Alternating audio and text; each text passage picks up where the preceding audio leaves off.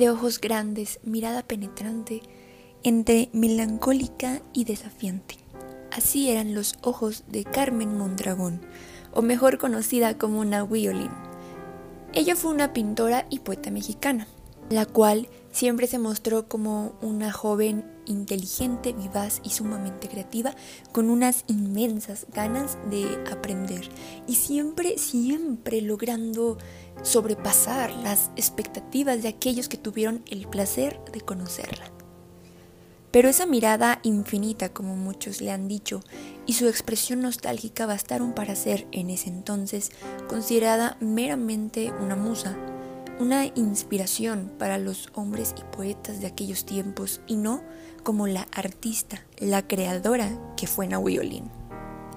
En el episodio de hoy, yo, Fernanda Landeros, debido a que acaba de pasar el Día de la Independencia de México y en esta semana es como si todos nos sintiéramos muy mexicanos, les quiero platicar sobre una de las figuras femeninas mexicanas más olvidadas, pero también una pintora y poeta grandiosa desde el siglo XX hasta hoy en día que considero merece mucho más reconocimiento que el que se le tiene.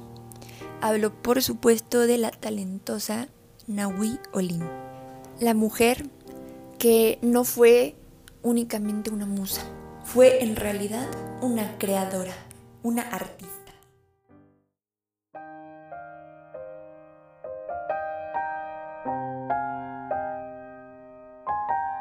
Durante esta semana estuve llevando a mi memoria una serie de distintos personajes de la historia mexicana.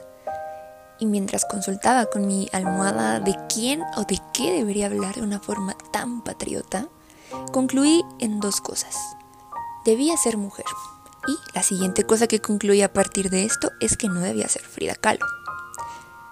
Y no es porque no admire a Frida Kahlo, porque no es así, ya que desde pequeña ella ha sido un personaje que no solo me ha llamado mucho la atención, sino que además me he dedicado por mucho tiempo a no solo admirar sus pinturas, sino de intentar leerlas, entenderlas, entender el dolor que plasmaba en ellas, al mismo tiempo que sus palabras y escritos, mismos que he citado en varias ocasiones de manera personal.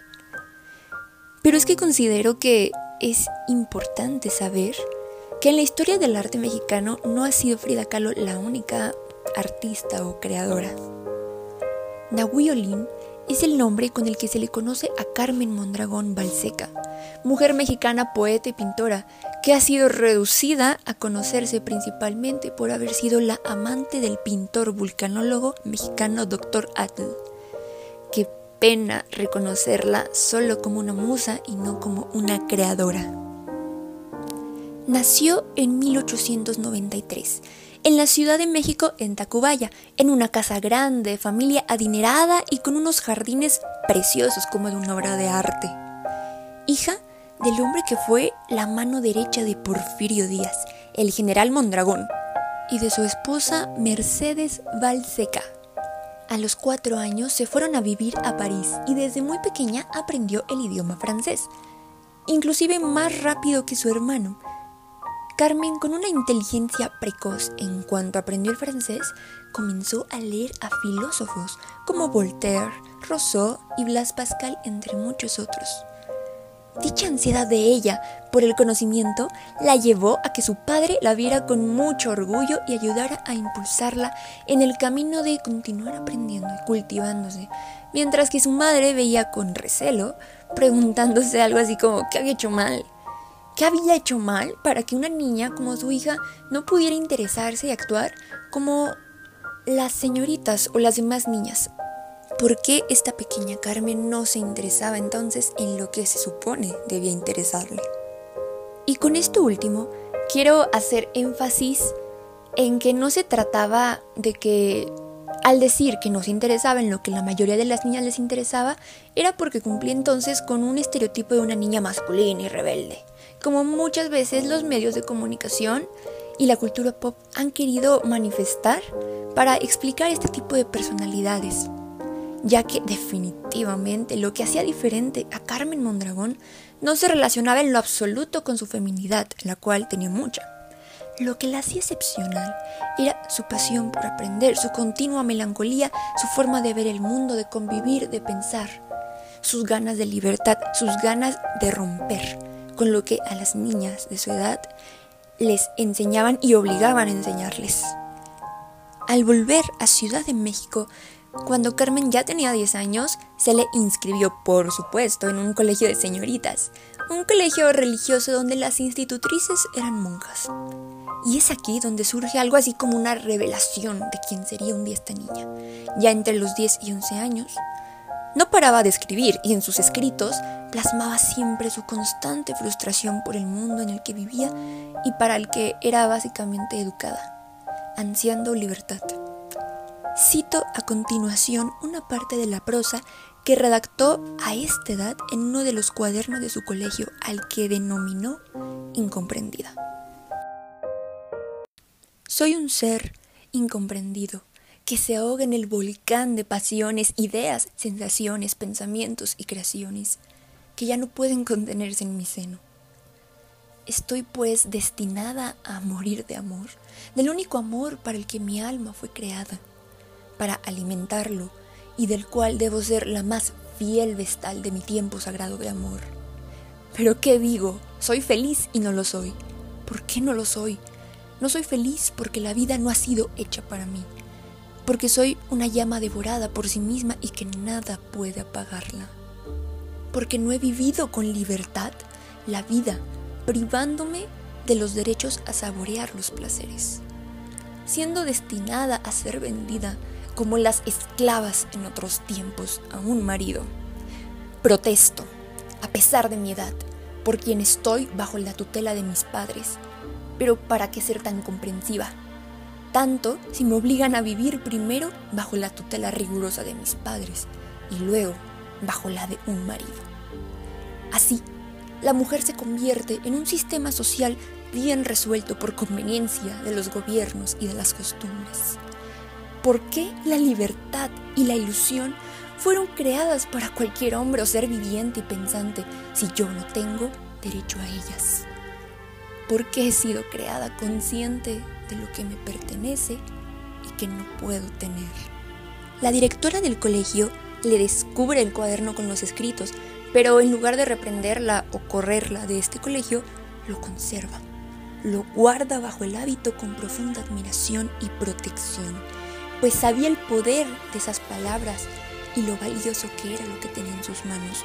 Era una declaración de libertad, un códice de valentía, de fuerza femenina y asumía que tenía razón. En 1913, ya Porfirio Díaz había salido del poder tras el estallido de la Revolución Mexicana.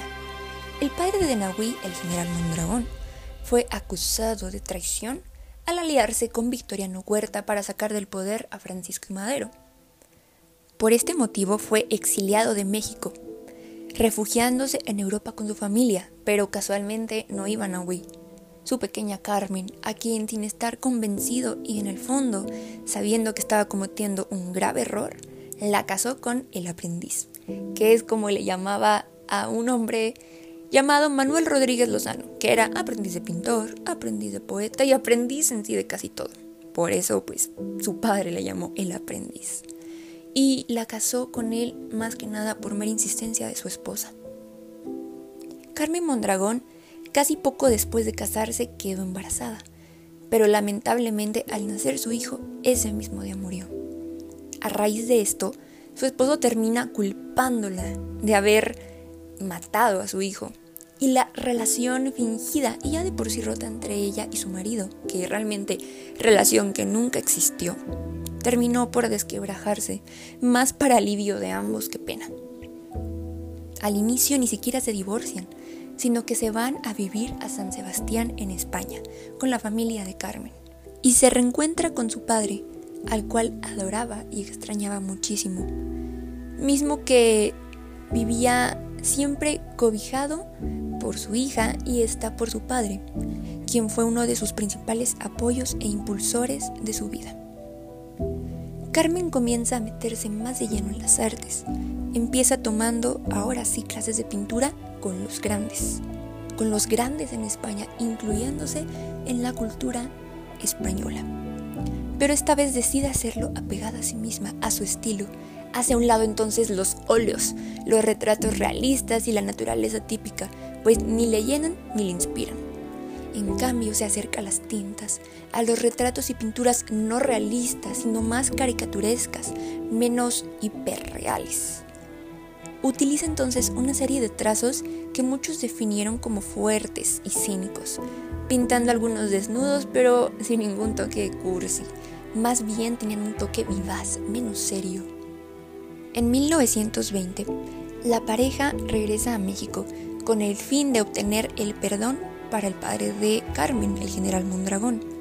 Lamentablemente no lo consigue hasta dos años después, cuando ya este muere, para el gran dolor de Carmen la cual decide pintarlo, plasmarlo en un lienzo volviéndolo eterno con la mirada de Nahui. Tiempo después, Carmen comenzó a tomar clases en la antigua Academia de San Carlos, en donde junto a su aún esposo exponen algunos cuadros con críticas favorables. Pero tiempo después, ella al fin decide divorciarse de Rodríguez Lozano, quien poco tiempo más adelante se termina declarando abiertamente homosexual, cosa que no sorprendió a nadie, mucho menos a Carmen. Fue en estos mismos años cuando Diego Rivera la conoce, e impaciente por hacerla una más de su lista de amantes, intenta seducirla empezando por pintarla. Pero Carmen lo rechaza y en cambio queda profundamente enamorada del maestro de Diego, Gerardo Murillo, mejor conocido como el pintor Dr. Atl, el cual era mucho mayor que ella. Y es que Carmen, una mujer llena de pasión y con una mente inquietante, quedó maravillada ante los conocimientos de este sobre la naturaleza, el cosmos y sus innovadoras formas de pintura y de manejar los colores. Son las palabras de Dr. Atl y su forma de amar lo que hechizan para siempre a Carmen Mondragón. Comienzan un tórrido romance, cargado de pasión y a su vez como un terremoto, lleno de inestabilidad e intensidad, tormentoso por parte de ambos. Y es él quien apoda a Carmen como Nahuiolin, una expresión en náhuatl que significa en español perpetuo movimiento, que es lo que explicaba cómo los cuatro periodos del curso anual del sol viajaban entre sí. Él la pinta en muchísimas ocasiones y ella continúa convirtiéndose en una grande. En ese entonces publicó tres libros reescritos en francés para que ni dijeran que los hizo Doctor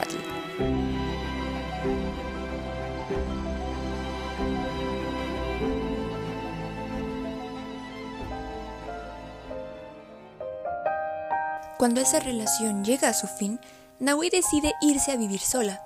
Hizo algunas exposiciones de arte, fue docente de este mismo y ella seguía escribiendo.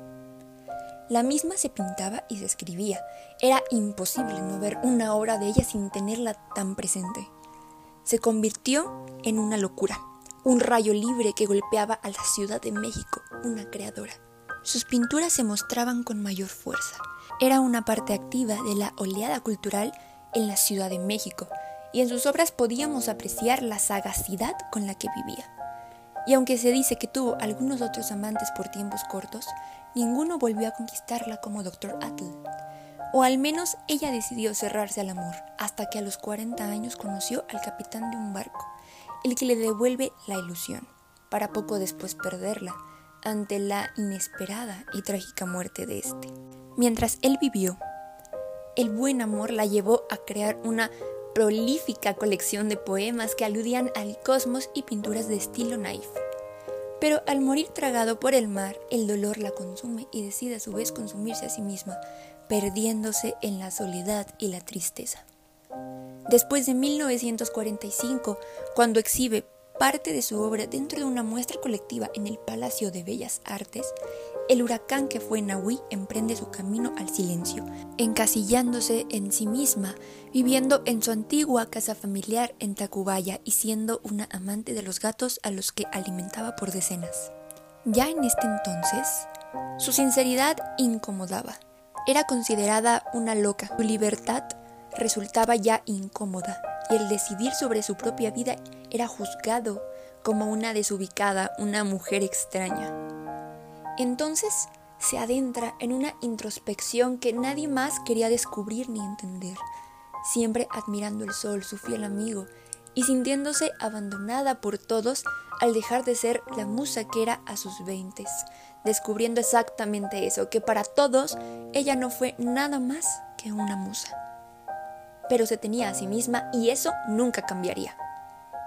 La pregunta aquí es, ¿por qué se le dejó a Nahui en el olvido? porque nadie podía verla con personalidad de artista, como a la admirada y renombrada pintora Remedios Varo o a la magistral e impetuosa poeta Pita Amor, que fue lo que la redujo a ser recordada únicamente por ser la amante del doctor Atl y no por sus preciosas pinturas ni sus desoladores y bellos escritos.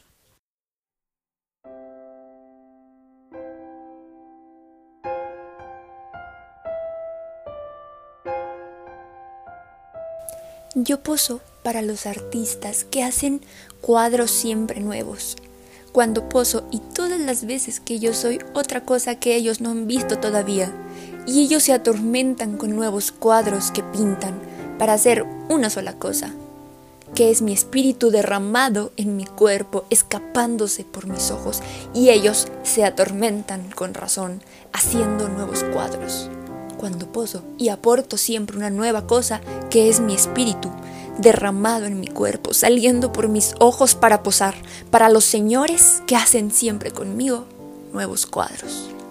Redacta así ella en una de sus obras. Ya muy enferma, pidió a sus sobrinas que la trasladasen a la recámara donde nació, y el 23 de enero de 1978, a los 85 años, cerró su infinita mirada para siempre sus restos hoy descansan todavía en el Panteón Español de la Ciudad de México.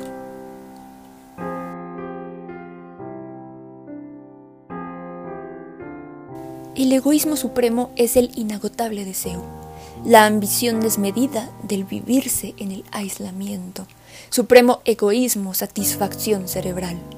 No hay nada más interesante que el mundo que llevamos dentro no hay nada más ilimitado que nuestro espíritu y no debemos buscar ninguna otra fuerza o potencia para vivir o para producir. Hay que fecundar en sus propias entrañas y dar a luz. Pretender obtener de todas las cosas fuerza y expresarla es impotencia, debilidad, nulidad. Bastarse a sí mismo es la eliminación de toda necesidad la solución del problema intelectual.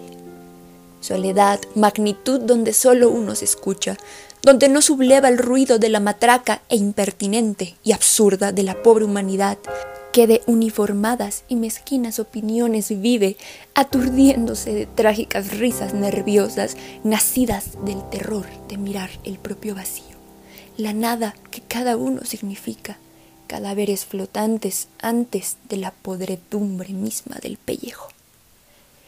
Este es un fragmento de su escrito Supremo Egoísmo, de su libro Óptica Cerebral, Poemas Dinámicos.